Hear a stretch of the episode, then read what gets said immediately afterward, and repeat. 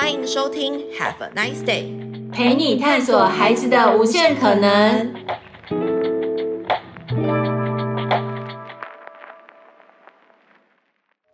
Hello，欢迎收听 Have a nice day，陪你探索孩子的无限可能。今天的系列是你要妈的玩出好实力，我是主持人你要妈胜利。今天特别邀请到孩子们的大玩偶创办人哈哈，还有文子老师。大家好，我是哈哈姐姐，然后平常大家也叫我哈哈老师。嗯，因为我自己个人很喜欢笑，然后因为喜欢带给大家欢笑，所以就取名叫做哈哈。那文子老师呢？这由来其实。蛮好笑的，就只是因为我很常被蚊子叮，所以 在户外啊，在户外，在户外很所以是有蚊子叮的体质这样 子。对对对对，它可以当小孩的捕蚊灯。那请问一下，你们这个孩子们的大玩偶命名是怎么来的？因为其实，嗯，自己想要创造属于自己的工作室，以活动为主的工作，其实。在很久以前就有思考，只是一直觉得没有一个很合适的名字。然后，但是在疫情发生的那个时候，我们跟另外一位伙伴，我们三个人有去环岛。对。然后我们在环岛当下，就是那时候在花莲吧，嗯、我们就坐在花莲的长椅边，然后就看着那边有一些家长也带着小孩走来走去、跑来跑去，然后我们就突然觉得。好像我们平常就是在带孩子的时候，我们很像一个孩子的玩具、玩偶，但是但是又是希望能带给小朋友一些不同感受的的玩偶。的玩偶，对，有教育意义的玩偶，对对，对，应该是说除了教育意义之外，也希望是陪伴跟爱的这个部分，就是可以让小朋友他们感受到我们对于他们的关心和喜爱，嗯，对，所以后来就想出了这个名字，然后就决定嗯要成立。属于我们自己的工作室。哇，你们很快时间就想好了要成立工作室这件事情。其实前面很长啊，很长很长的时间酝酿。对对，只是刚好那个时间点就觉得，哎，时机到了，然后也想出了这个名字，然后就决定成立孩玩工作室这样子。哇，听了算蛮感人的耶。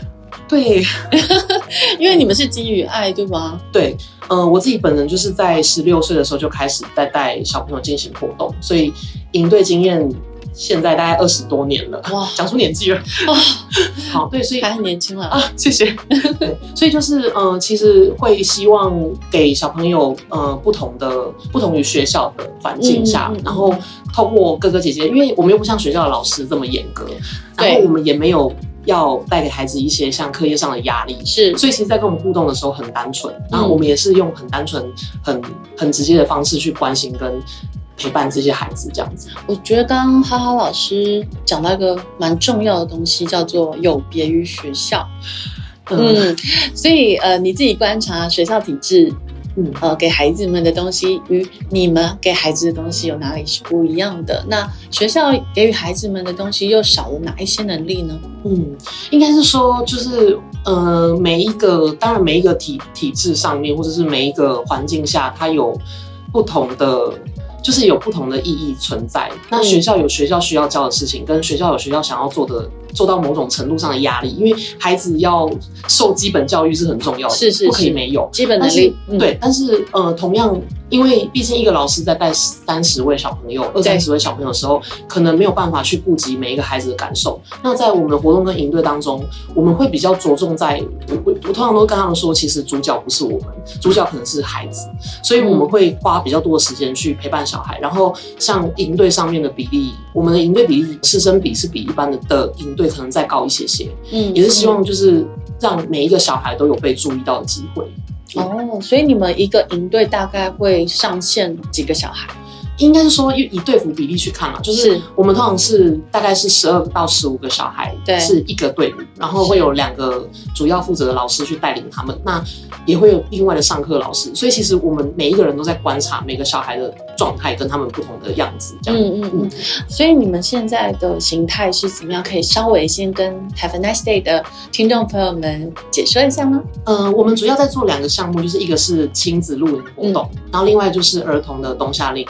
嗯。嗯，那亲子露营其实也是重点会放在小孩身上，活动跟设计，还有就是因为像我们刚结束万圣节的活动。哦，对，所以就是活动主角其实都是在放在小朋友的身上，以他们喜欢的东西为出发点去设计，然后哥哥姐姐也会花很多时间去陪他们一起玩，带他们一起进行游戏。嗯嗯嗯。那为什么要亲子呢？如果说以孩子的视角去开发这个游戏跟课程的话，那你觉得家长的参与又是代表一个什么样子的角色？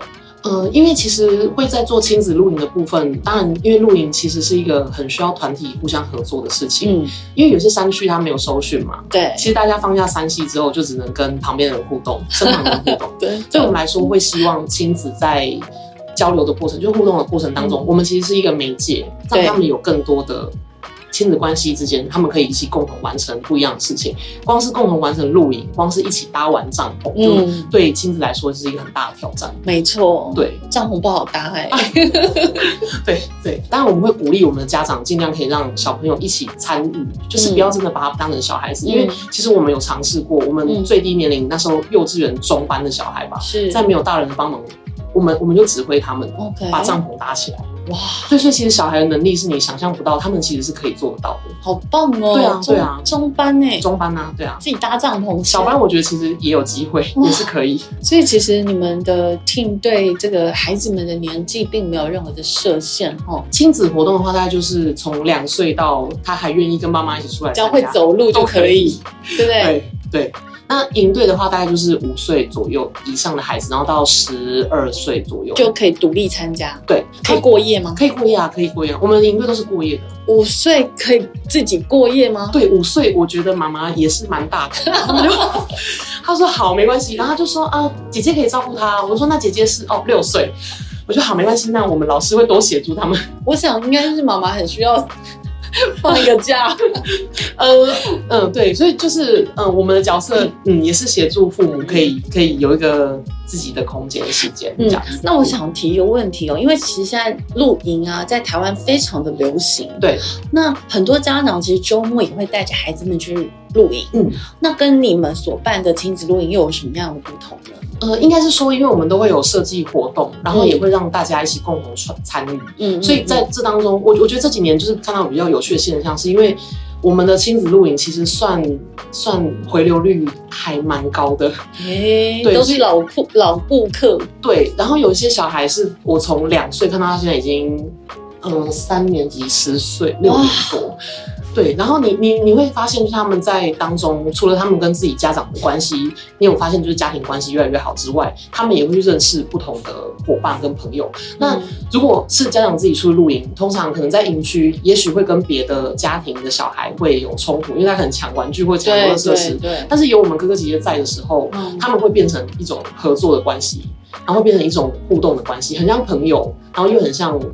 就是又很像有革命情感，对对，他们就反而会用别的方式去认识对方，所以他们其实，在跟我们出来的活动当中，会发生冲突的几率不高。嗯，我想问一下，你们在设计课程的时候，嗯、你还记得你们第一次设计出来的课程是什么吗？第一次的亲子活动吗？对，有点不敢回忆，因为我们第一次不敢回忆还是因为呃，大概我们我们自己在做亲子露营，大概是六五五六年前，然后那个时候露营刚开始很流行，然后因为那时候我也没有很多露营的经验，然后我就想说，哎、欸，我以前是怎么露营的？我就办了一个在宜兰的五老坑没有水没有电的露营。嗯哼，现在想起来就觉得蛮硬的，因为其实现在大部分露营区都是很生活化，就设备都蛮好的嗯。嗯，对。然后那个时候办就呃，我记得大。大概快一百一百个家庭。哇，对。哇，对，你们很厉害，为什么可以招募到这么多的家庭啊？那个时候大家其实对露营还蛮热衷的，那个时候，嗯嗯、对，然后因为又有活动上面的关系，所以很多家长很愿意带小朋友一起出来参与活动。但那时候就是真的很累很累，因为我们就要协助他们搭帐篷，教他们搭帐篷这样子。我有点吃惊，因为吴老坑这样子应该是被挤爆吧？哦，吴老坑还好，吴老坑最多好像可以到两千多张，对，蛮大的。可是就是说，你们那时候也才刚刚创立嘛？对。那是怎么样去行销你们这个团队，然后有这样的课程？应该是说那个时候，因为刚好有搭上线，就是露营最流行的这一块的时间。嗯，然后那个时候其实也是做一些就是网络上面的行销跟宣传，这样。那很成功哎，可以这样讲。对，你第一次办活动有超过五十人，我都觉得很厉害。对对是。所以算是你觉得是幸运吗？还是其实你们投入了非常多的心血？嗯，因为那个时候的哎、欸，另外一位老板共同创办人，对对，之前的，因为我们是后来自己在创自己的工作室，嗯、那之前是在另外一户外用品公司下面，就是做活动单位这样子。哦、我们这只是一个单位，哦、现在是自己做工作室。是是，是。然后那个时候是他们其实还蛮有行销的想法。哦，嗯、他们有足够的资源，宣传的的方式，对对，就是还蛮有达到那个点。然后再加上，其实因为露营这件事情比较着重在家庭关系的陪伴上面，就是家庭关系，然后人际互动上面，嗯、我觉得对于。一其实对每个亲子来说，一直都是很重要的议题，嗯、很希望共创大家一起的家庭回忆啦。简单来说是这样子，很重要。嗯、那你自己觉得在露营的时候，孩子们可以学习到什么样子的东西？呃，亲子露营还是还是都听你哈哈老师说一下。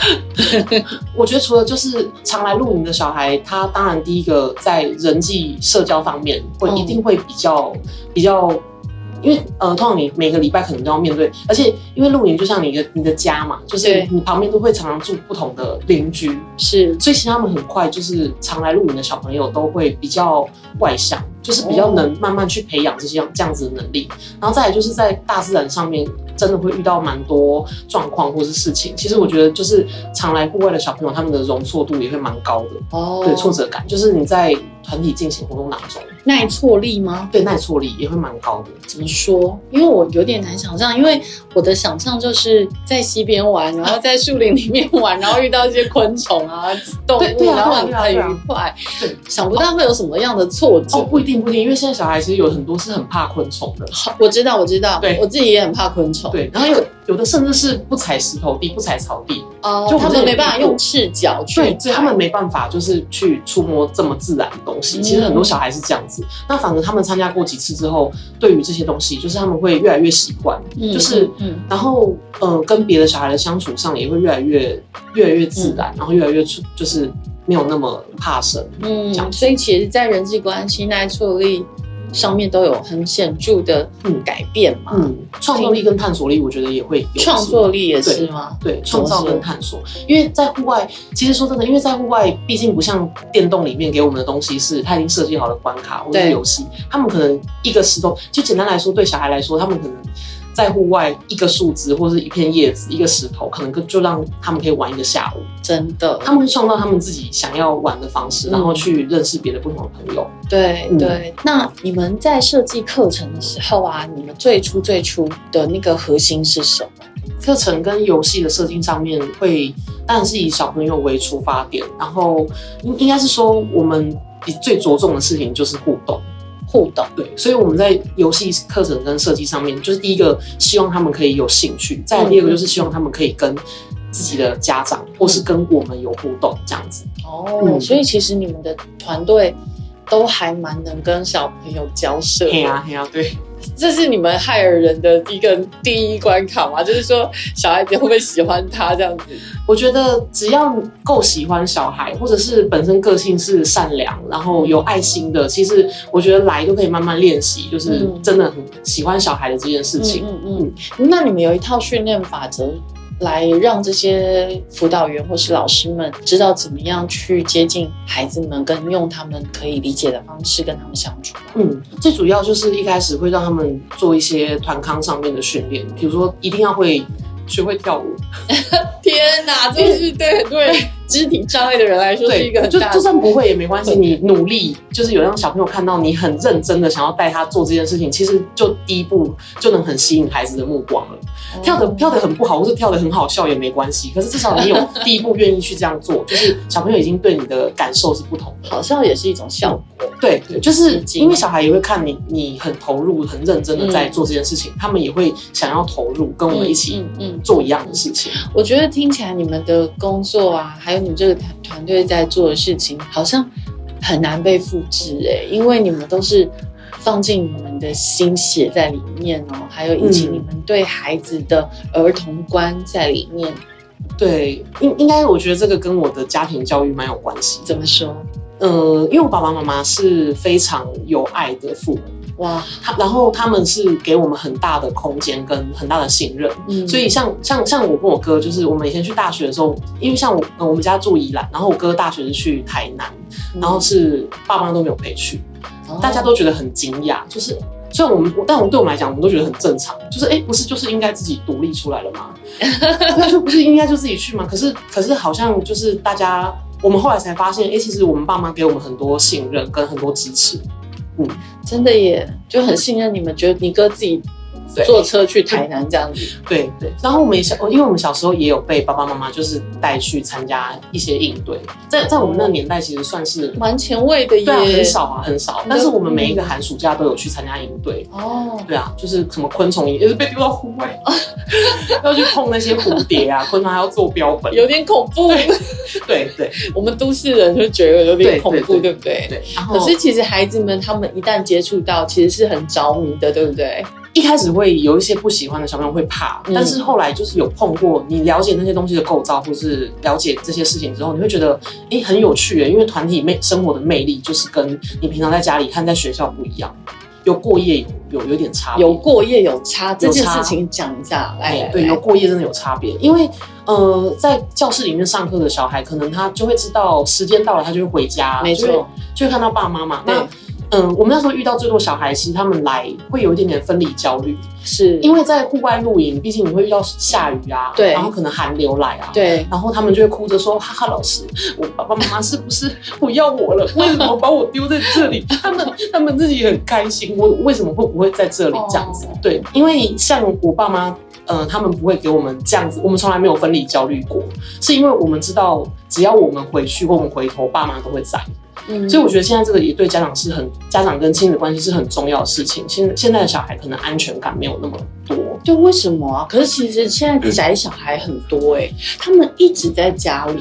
对对，可是我觉得可能分离焦虑或是不安全感，有时候是爸爸妈妈也会有一点点。嗯嗯，因为像我们都会，嗯、呃，营队前我们都会建议父母，就是有一些我们有一些三不五要，嗯，就是可能比如说不要让小朋友太焦虑，不要太过度的担心，嗯，或是不要跟小孩小孩说一些会让他们。呃，有产生很紧张的情绪的感觉，对，对，然后可能呃，要要让孩子说，在户外过一些事情其实很正常，爸爸妈妈小时候也有过，这样子他们其实比较来参加营队，单独来的时候，没有跟家长一起来的时候，比较不会那么紧张。我觉得孩子们对在外面过夜这件事情。应该算是五味杂陈，对对，既期待，但是又好像担心会发生一些不知道会发生什么事情。对，因为没有被照顾惯了嘛，嗯、尤其是你们又从五岁开始收，其实真的很小。对，但大大部分是呃七岁。我因为我发现近年来爸妈会想送小朋友来应对的年龄层真的越来越低。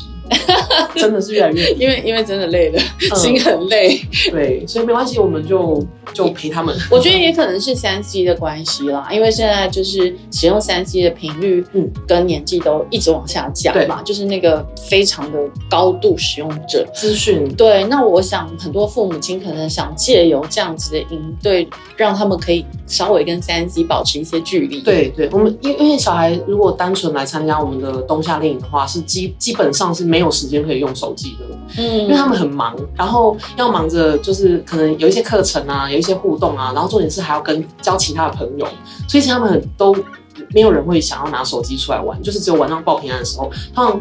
有些小孩可能一开始来很紧张，但是他报平安就是说，妈，我很平安，再见。我懂，我懂。为什么要打电话啊？对。可是来的时候，可能反而是爸爸妈妈会过度担心，就说，嗯，我的小朋友从来没有离开过我，他一定会很紧张，他晚上一定会很害怕。但是这种小孩通常都是，喂，妈，我很平安，拜拜。所以是父母有分离焦虑，我觉得反而是哎、欸，会有一点。对，那你们要怎么样做到？呃，让孩子们他们可以放心，父母也可以安心。有什么样子的配包吗？还是有什么样子？你们有几要几不要？类似像这种原则？我觉得最主要是我们在营队的当下，会请爸爸妈妈加入活动的群组，就是会加会跟我们有。跟现场操作的老师会有联系，所以只要有任何状况或是反应，我们也会不定时去传照片给家长看，就让大家知道说现在小朋友大概在做什么事情。是是是是，我觉得这个很蛮重要，就是对于我们看不到的东西，嗯、我们通常会很焦虑。对，但一旦看到，就是哦，好了，现在安心了，现在在吃饭，是是是，有乖有乖，交到朋友，有有有，我觉得但很多父母很担心孩子交不到朋友。对，或是不会交朋友，因为现在很多都是独生子啊、少子化嘛，嗯，然后都在呃打电动啊、用三 C，很少跟真的人有接触。嗯，可是，一旦到你们那边的时候，因为爸爸妈妈不在了啊，爸爸妈妈没有在身边陪他们，所以嗯、呃，小朋友就是只能听老师的嘛。那我们老师就会一开始先，当然就是让小朋友破冰，互相认识他们的环境，跟小朋友从哪边来啊，可能大概了解一下他们的名字。然后我们在每一个晚上，就是小朋友都有要自己开会的时间。小孩会，小孩自己开会，小孩跟老师开会，然后就会讨论说，哎，今天有没有人跟你，有没有人帮助到你，或是今天你有没有做一些团体上有贡献的事情，或是今天你有什么特别难忘的回忆？所以在那个时间点，小朋友是可以跟其他的孩子再多更多的互动，这样子听起来很不错哎。对，小孩开会很有趣，他打电话给妈妈说，啊，妈妈，我们现在在开会，很可爱耶。哦，而且我觉得这可以有让他们就是练习表达。对对。对哦，然后就是沟通观念，尊重对方。对对。哦，跟大家不同立场的时候，我该怎么自处？嗯，我觉得这真是蛮重要的。很多孩子确实在表达沟通能力的部分是需要被训练。大部分小孩的冲突来源都是沟通不良啊。没错，没错，都是误解。对，而且其实呃，我还蛮想问的，这个关于你们的 know how 啦，就是说你们在设计课程的时候，你们。最初最初是怎么样，呃，想出这个雏形的这个课程的这个架构？当初在思考的时候，当然就是刚刚有提到跟我的家庭有点关系，嗯、对，是陪就是陪伴的这件事情，在营队里面。那再来就是也也有说过，我们希望可以跟学校有一点点差异不一样的，因为毕竟我们没有一定很要让小孩他可能来来三天的营队之后，他一定学了某项。重要的技能回去，嗯，可能对我们来说，学习那个技能是在他生活当中，他会学到某些小，就是小小技能。但是对我们来说，更重要的是他在这三天四天中怎么跟别人相处和互动。所以，我们最后又把关系拉回互动这件事情。嗯，因为最一开始我们在做，原本想要做跟童军类似的，嗯，的的方式，比较童军团的方式是。但是，呃，童军团的纪律跟秩序上，可能就建立不起，比较没有办法再更深入的去建立到。嗯，我们想要做的就是很单纯看到每一个孩子的样子，这样子。嗯、因为童军有童军的对，他们有他们有他们的规范跟有要做的事情，是是是，但是我们就比较希望再把重心移回小孩的身上，每一个小孩的对每一个个体身上。对，我觉得这很重要哎、欸，就是说怎么样去看到孩子的亮点跟他们的独一无二。对啊，所以老师通常第一天都花 要花很多时间在观察。是，我觉得这个不容易，嗯、因为你们的营队就是三天两夜嘛，对，对不对？对，所以其实时间非常的短哎、欸。对，老师必须在很短的时间内去发现每个孩子的特别之处。嗯、对对，相处过后就是要可能要。大概跟小孩讲过几句话之后，可能就大概去有一个雏形，知道这个小孩大概是哪一个类型的孩子，嗯、我们应该要怎么协助他。因为每个孩子的方式不一样。对，其实这也就是我刚刚所说的难以复制的部分，因为他必须要有特别的敏锐度，哈，对人有兴趣。嗯，第一是对孩子有兴趣，第二是对人有兴趣，第三是他很 sensitive，他知道说。诶，我现在面对这十十几个孩子里面有十几种不同的性格跟人格特质，嗯、那每一种我需要怎么样去对待相处？嗯、因为来自不同家庭背景的小孩，包括小孩的排名，都会影响到他的个性。嗯哇，这很细。比如说他老大，他是是老大的个性，跟是老幺的个性就会不一样。然后家里是，比如说他是有两个姐姐的那种，然后或者是比如说他是有有排排行在中间的小孩，每一个的个性都会不同。所以先拿到学员资料对你们而言是重要的吗？对啊，因为你们要先做研究。对。然后可能就会先去安排说大概哪样子的孩子比较适合放在一起。嗯、然后因为我们在报名的时候也会请家长备注，如果有一些特殊状况，先让我们知道，因为这样我们比较好再去协助孩子在应对跟团体生活上面的学习。这样子，嗯，我觉得听众朋友听到这边大概了解就是你们在做什么。那我在想说，要不要来一个比较具体的？案例，或是某一个营队是你印象很深刻的？呃，小孩子的案例的话，因为我们有一年有带一个孩子，他是他是暑假从那个大陆回来的小孩，嗯，嗯，然后跟着他的表姐一起来参加这样子。嗯、那个小孩我印象很深刻，因为他从我们以前的营队还要唱国歌啦啊，以前啦，现在没有唱了，对，之前还有唱哦。然后他在唱国歌的时候，我就想说，为什么他会这么躁动？哦，就是为什么他没有办法很安静站在那边，然后后来才去才才发现啊，因为他不是台湾的小孩，所以他根本不晓得国歌是什么。OK，对，所以你就可以理解他的整个整个整个整个环境跟背景。然后他在营队的当下，就我们有一棵那那里有一棵，因为户外有一棵蛮大的树，他就去爬树，嗯，然后他就说他站在上面，觉得他在那边很凉快。哦，他才一年级，嗯，然后爬树爬很高，我就问他说，你为什么会想要在树上？他就说我在这边看大家觉得很快乐，因为他们在大陆的教育可能比较再更严格一点，对，嗯，对，跟我们台湾有对大的差距，所以他觉得他来这边，他。他其实也在观察我们每一个老师的个性，然后他们很聪明，然后观察完之后，他就会知道，其实我们可能允许他做某一些事情，或者允允许他任性。嗯，比如说那时候夏天他就不想洗澡，其实我觉得他不是不想洗澡，他只是不想要这么快睡觉。哦，他想把他的精力在这里全部消耗掉，因为那是他在家里没有办法做的事情，那种自由。对对对，可是可是在这当下。他他就会问我说：“为什么他学习不好，妈妈要打他？或者是……哦，他把这个问题拿来问你，他表示他很信任你。对对，他问我，那我我跟他说，其实我觉得，因为有一些小孩很难去直接感受到父母的爱是什么样子。对，那妈妈可能也不是很大力啦，可能就是拍手心或怎么样。说你看，我都被拍手心，这样就是要讨拍啦，嗯、跟我讨拍。嗯、我就跟他说，我觉得每一个。”家长就是爱的方式不一样，你妈妈一定是信任你可以做得到，所以她才会对你要求比较严格。可是你要相信，就是爸妈的出发点是爱的，因为因为报平安的时候，他也不想都不想打电话。然后最后一天，我就跟他说：“哎、嗯欸，都最后一天了，你不讲个电话吗？”嗯，他就说：“好了，那我讲一下，讲两句就好了。”我就说：“他就说那我要讲什么？”我就说：“那你就跟妈妈说，妈妈我很平安，然后我很想你，这样就好了。”他说：“好了好了，我知道了。”他说：“我就讲两句哦。”就最后他讲了五句。你看你心思多细，腻他讲了几句你都记得。因为其实妈妈过来，你就是妈妈打电话来，是感受到妈妈是很担心，其实是很关心他在这里发生的事情跟状况。只是他也可能也了解小朋友的个性，他不愿意回回电话这样子。但是这种关心有时候。可能透过家长很难直接告诉孩子我有多爱，或是有多关心，嗯、小朋友会感受，可能有时候不是那么容易感受得到。那他因为他信任我们嘛，所以我在我们帮他转述这件事情的时候，他们其实我觉得他们其实就会去慢慢体会这个这这个行为或是这个举动，其实是他在关心，妈妈在关心他，在爱他。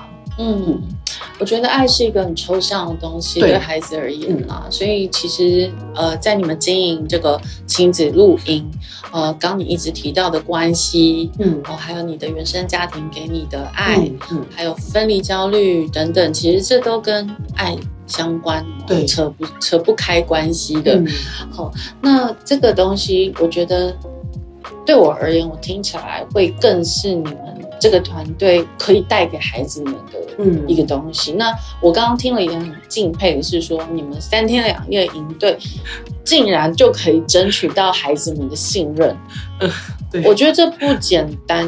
嗯，嗯，因为有的孩子他是非常慢慢熟的，嗯嗯、他可能观察，光是观察你，他可能就要观察个一两个礼拜。有些小孩真的确实比较难，就是难进入他的心房。是是是，因为他。就跟你不认识嘛，嗯，所以他会很害怕，因为他可能有一些过去的经验让他不是很好，就是成人对待他的经验，他并不是很好的时候，他会更难相信你，嗯，所以要从不同的角度去切入，因为。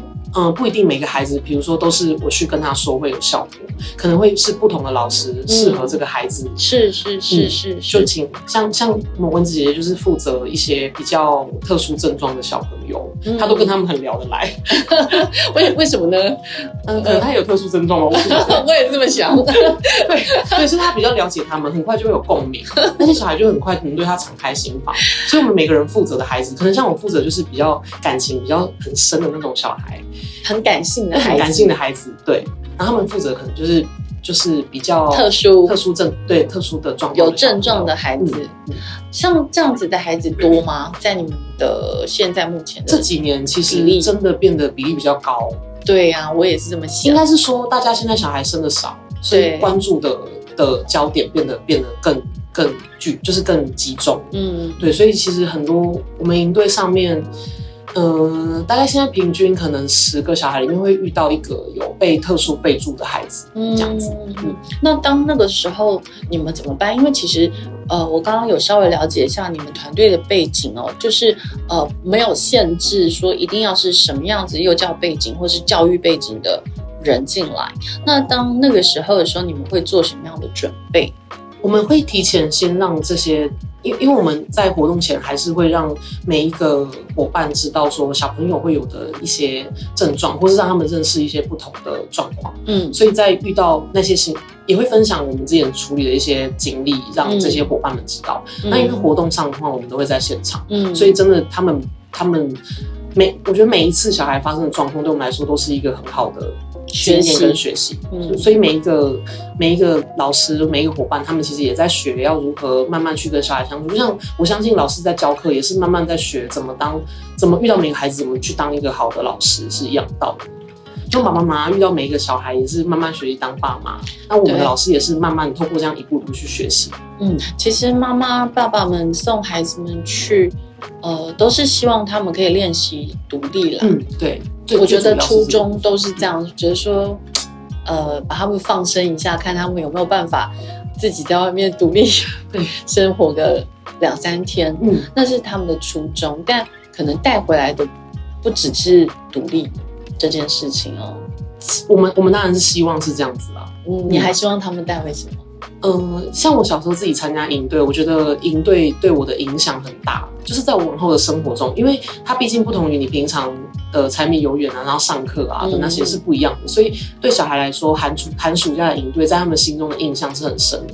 就包括每一次的亲子露营活动，因为露营是你平常不会体验到的事情，嗯，所以我觉得当营队老师，我们就有点其实有点不好意思，是因为我们我们我们会在小孩的印象当中可能会比较深，因为毕竟我们是比较不常出现的人事物，嗯，所以对于比较特别的经验，他们的印象是更深的，嗯嗯。所以在这个印象比较深的经验里面，呃，你自己有没有一些？因为你们创业到现在，我想应该不是 always 那么顺利吧？对对，有没有什么样呃挫折的经验，或者是你觉得说，哇，这个事情我没想到，欸，哎，我没想到会发生呢，欸？嗯。结果它发生了，那当下你们怎么应变？最可怕的应该是疫情吧，真的没想到会发生。哦，疫情这个真的是很可怕。嗯、那所以你们怎么应变？其实那时候有一度想要放弃过，因为这两年来其实峰回路转嘛，就这两三年一下子活动可以办，一下子不能办，就其实影响真的很大。嗯、有时候在想说，到底其实我们这样的团体存在有必要吗？嗯，就是因为毕竟我们不是非常呃。就是我们不是在体制内的对活动，或是也不是很学习专业的，就是比如说小孩会学会学会什么科学啊，或是会学会一些对，毕竟我们不是那那像我们这样只是想要陪伴小孩，或是带给小孩一些关怀跟爱的团体，有那时候就在想说，这样真的有我们真的有存在的必要吗？当然有啊，关怀跟爱是最重要的啊。对啊，所以就。我觉得那时候最大的挫折就是要一直不断的告诉自己说，我我的我的选择跟决定没有错误，我我要继续走下去。基本上还是很正向啦，嗯、就是你这个人，哈哈老师感觉就是很正向、很有能量的老师。嗯，因为爸爸妈妈也是都是在从事一些，就是他们现在退休都在当志工，然后他们也去。嗯，学校里面就是念故事书给，因为爸爸一百九十几公分，然后你可以想象一百九十几公分的的一个警察叔叔，然后可以讲话跟小孩一样，好帅、哦，很可爱这样子，警察爷爷。嗯、然后所以其实他们给我们的感觉就是，我爸妈一直也对人很有耐心，然后对也很有爱，就是也很希望把这些东西分享给大家。我们家可能爱太多了哟。嗯，爱太多，果然是我们宜兰人的特征啊！我也是宜兰人，真的，是是是，对 对对对，我也是爱太多，有爱太多的那个倾向，对啊，经常被骂 说你爱太多了，收回来一点。对，就是反正我们会觉得付出这件事情，在别人的脸上看到笑容，对我们来说是很开心的，就是我们开心来自于别人的开心。没错没错，对，就会有这种感觉，尤其是孩子们快乐的时候。他们脸上的表情哦，真的差很多。而且因为其实营队有时候四天就会，像我们有四天跟五天的营队，然后四天其实更明显，就是你会看得出小孩从第一天，嗯，身上带刺啊，嗯，然后慢慢开始拔掉他的刺啊，到最后一天是抱着你说，因为像我刚刚说爬树那个小孩，第一天就是他都不太想亲近任何人，最后一天是抱着，就说跟我们说谢谢，就是你知道那个感觉是。我我不知道能影响他多少，可是我觉得至少就是就是在这个当下，他有曾经感受到有人对他真的是很认真的关心。你看我眼中泛泪吗？真的吗？我要哭了。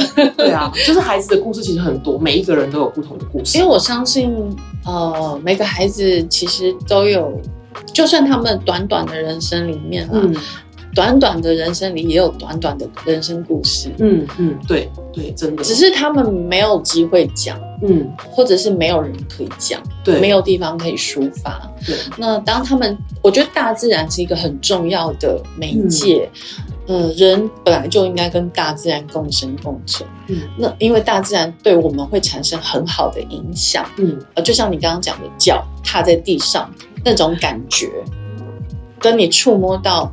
溪水，嗯，跟你触摸到石头、树木、树叶，那都是会身心开阔。没错，就是那个完全那，那种呃感官上面的疗愈，其实它还是会往心里去的。对，它不只是表面上的东西。嗯，所以我觉得它呃紧紧相扣在你们想要给孩子的关爱上面，还有以及就是家庭关系。呃，这个理念上面，我觉得这就是你们最大的区隔跟最大的成功跟 know how。嗯，这并不是每一个团队都有办法做出来的。嗯，我们也不敢说我们很伟大啦，但是就是只希望就是能种下一些正向的小种子，就是至少让他知道，因为说真的，每一个孩子只要曾经有过被关心或者被爱的感觉，以后他长大走偏的几率就会降低。是是是，我觉得每一个大人哦，对孩子说的每一句话其实都很重要。嗯嗯、对，他可以决定一个孩子当下做选择的时候，他会怎么选择。对对，他可能在选择当下回忆起我们跟他讲的一句没错无心的话，鼓励的话，对鼓励的话，说他很棒，对，说他可以，对，当时那句话可能对他而言。虽然你们可能对他而言是个过路的陌生人，嗯，但那个东西反而对他是最印象深刻的，因为其实每一个人都在乎别人的观感，对，人是群居的动物。那在你们的眼中，他是那样的时候，对他而言是很强大的支柱啊，很强大的支持啊，嗯，支持他相信自己。对，真的，我觉得那个是很重要的东西。而不是说，呃，你们教他们怎么搭帐篷，嗯、或怎么生活。我觉得那只是生活技能跟一个媒介，但是我们真的想给的是另外一种东西。对啊，所以我觉得这个就是，呃，你们这个团队核心价值，以及就是说，在这个地方孩子能获得的，它不只是一个生活技能或是沟通技巧，除此之外还有其他很多。因为，嗯，也许他在人生的道路上面。在这个童年的养分，嗯，里面，他可以获得很多，嗯，稳定他的心灵的机会。那当他成长为大人的时候，他有很大的几率，他会变成一个好的大人。对，我们，我们当然希望是如此。可以的，可以的，我相信，因为听哈哈老师说话的时候，眼睛发着光哦，就知道他对这个工作呢，以及这个。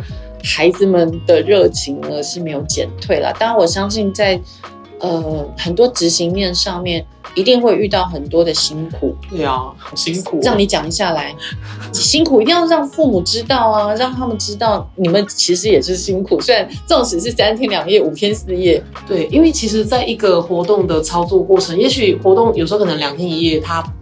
或许它不是很长，但是我们可能要花很多的时间去前置作业，就包括小朋友要报名啊，然后我们要做一些宣传啊，课程上的设计啊，然后场地的接洽，甚至前一天到活动现场的布置，就有时候那些东西是是要花很多精力跟时间的这样子。嗯嗯，嗯，暑假之前曾经最累就是 连续可能四四十天都在。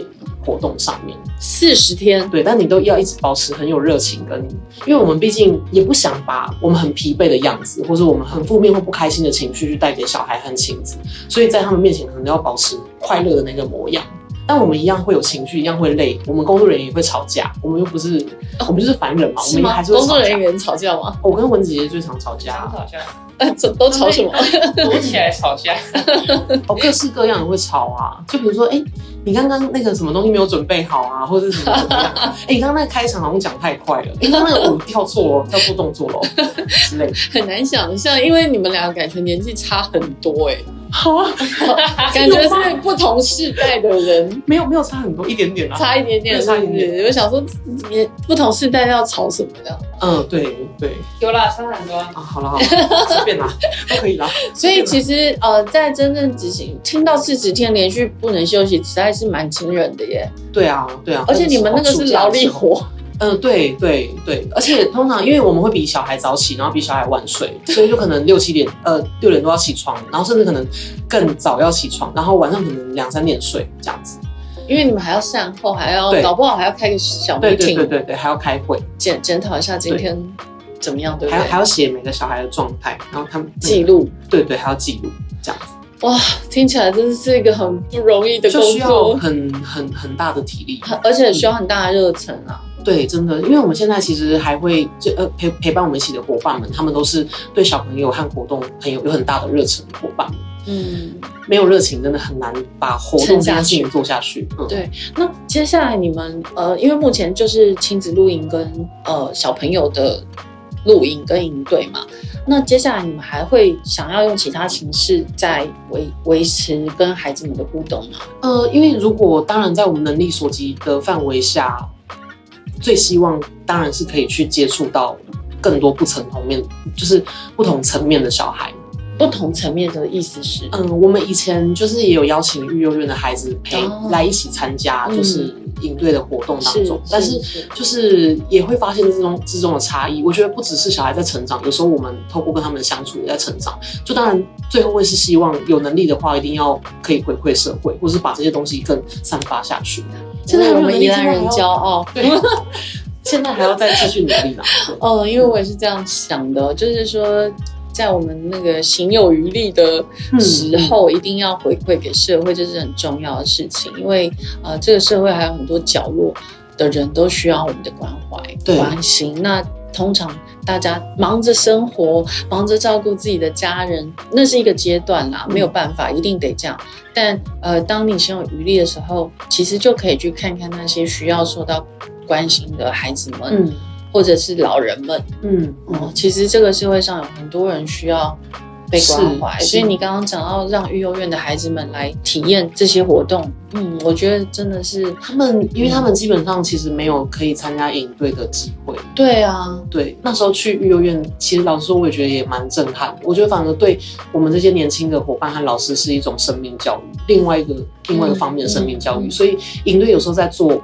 不只是让孩子有不同的成长，其实老师也在学习。没错，我觉得人都是不断的需要各种刺激来让自己成长，所以我觉得，当然育儿院可能打开了你另外一扇窗，嗯嗯，让你看到一个。感触很深啊，感触很深。来说一下你的感受，那么感性，让哈哈老师。陈述一下，我们那时候带育幼院的孩子，印象最深刻是有一个，因为我们晚上都有报平安的时间，嗯，然后有一个小孩就走过来问我说：“老师，我要打给谁？”嗯，他说：“我不知道我要打给谁。”然后我在我我才突然意识到啊，他是我们邀请来参加活动的育幼院的孩子，嗯，那报平安是要打给爸爸妈妈，可是他他不知道他能打给谁。然后我就请育幼院的老师就是接电话，然后他们就说啊，今天是礼拜二，今天可能是珊珊妈妈，嗯，然后礼拜三可能是另外一个妈妈，他们在那里有很多的妈妈，可是因为还是希望给育幼院孩子有一个家庭的感觉，嗯，但他们每天陪伴他们是不同的妈妈这样子，嗯，然后在他们当中你看到成就是他们的成长也是很多，因为他们从一开始进来可能会特别的内向，特别不自信，嗯嗯，然后到第二次、第三次再来的时候，就会问我说，老师我有进步吗？老师，我们有不有没有不一样？那我觉得其实那个对我们老师来讲是一个很大的生命教育，因为在你看到台北这么这么繁华的景色下面，但是他们就住在我们其实平常一般你会路过的房子里面，对对。可是你没有想到会有一群孩子他们在那里面，然后他们是很可能很孤单，很需要被帮忙的，到很小的到很大的都有。这样我知道，就是至少到成、嗯、成年十八岁以前。嗯，有些是在等待被领养，对。那我们那年代玩的那些小孩，他们是就是都蛮幸运的，就是有得到不错的归宿这样子。但是后续我们就不能再跟他们联系了，因为毕竟还是要让他有重新的生活跟新的开始。但是就当下也是很希望让他们知道说，还是有我们还是其实很把你们这件事情放在心上。